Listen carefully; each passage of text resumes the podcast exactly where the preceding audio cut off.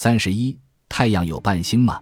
有的恒星看上去是一颗星，但用望远镜观察，它却是两颗互相吸引、互相绕转的星，就像两个在一起的伙伴一样。太阳这颗恒星有没有伙伴呢？假如太阳真有一个伙伴，即伴星，那么人类就可以解释过去出现的一些现象，然后再想方设法防止今后可能出现的大灾难。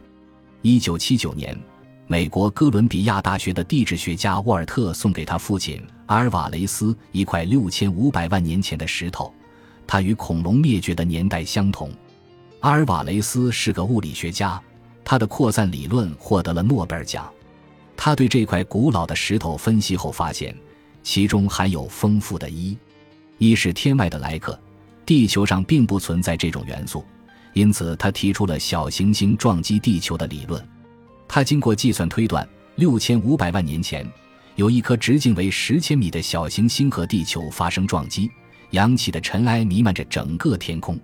在此后的三至五年间，地球陷入了一片黑暗，植物停止了光合作用，造成植物和动物群的大片死亡，严重破坏了生态平衡，从而使恐龙走向了灭绝。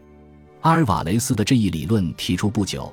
芝加哥大学的古生物学家戴维·芬普和约翰·塞普科斯基研究了古生物灭绝的年代，发现古生物灭绝是有周期性的，平均每两千六百万年发生一次。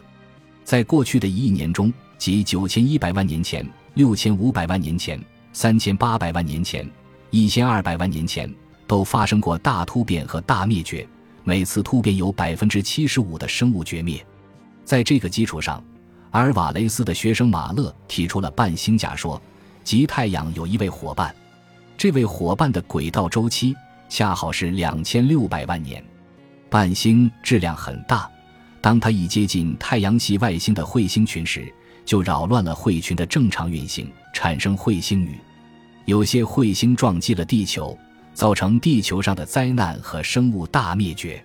马勒的学说提出后，科学家们经过进一步研究，认为。如果太阳有伴星，那么这颗伴星便是一颗密度很大的白矮星。它没有热，没有光，体积很小，质量却大得惊人。它悄无声息地在太空中绕太阳运行，因而人类很难发现它的踪迹。太阳有伴星只是一个假说，而太阳到底有没有伙伴，这还有待科学家们去寻找和探索。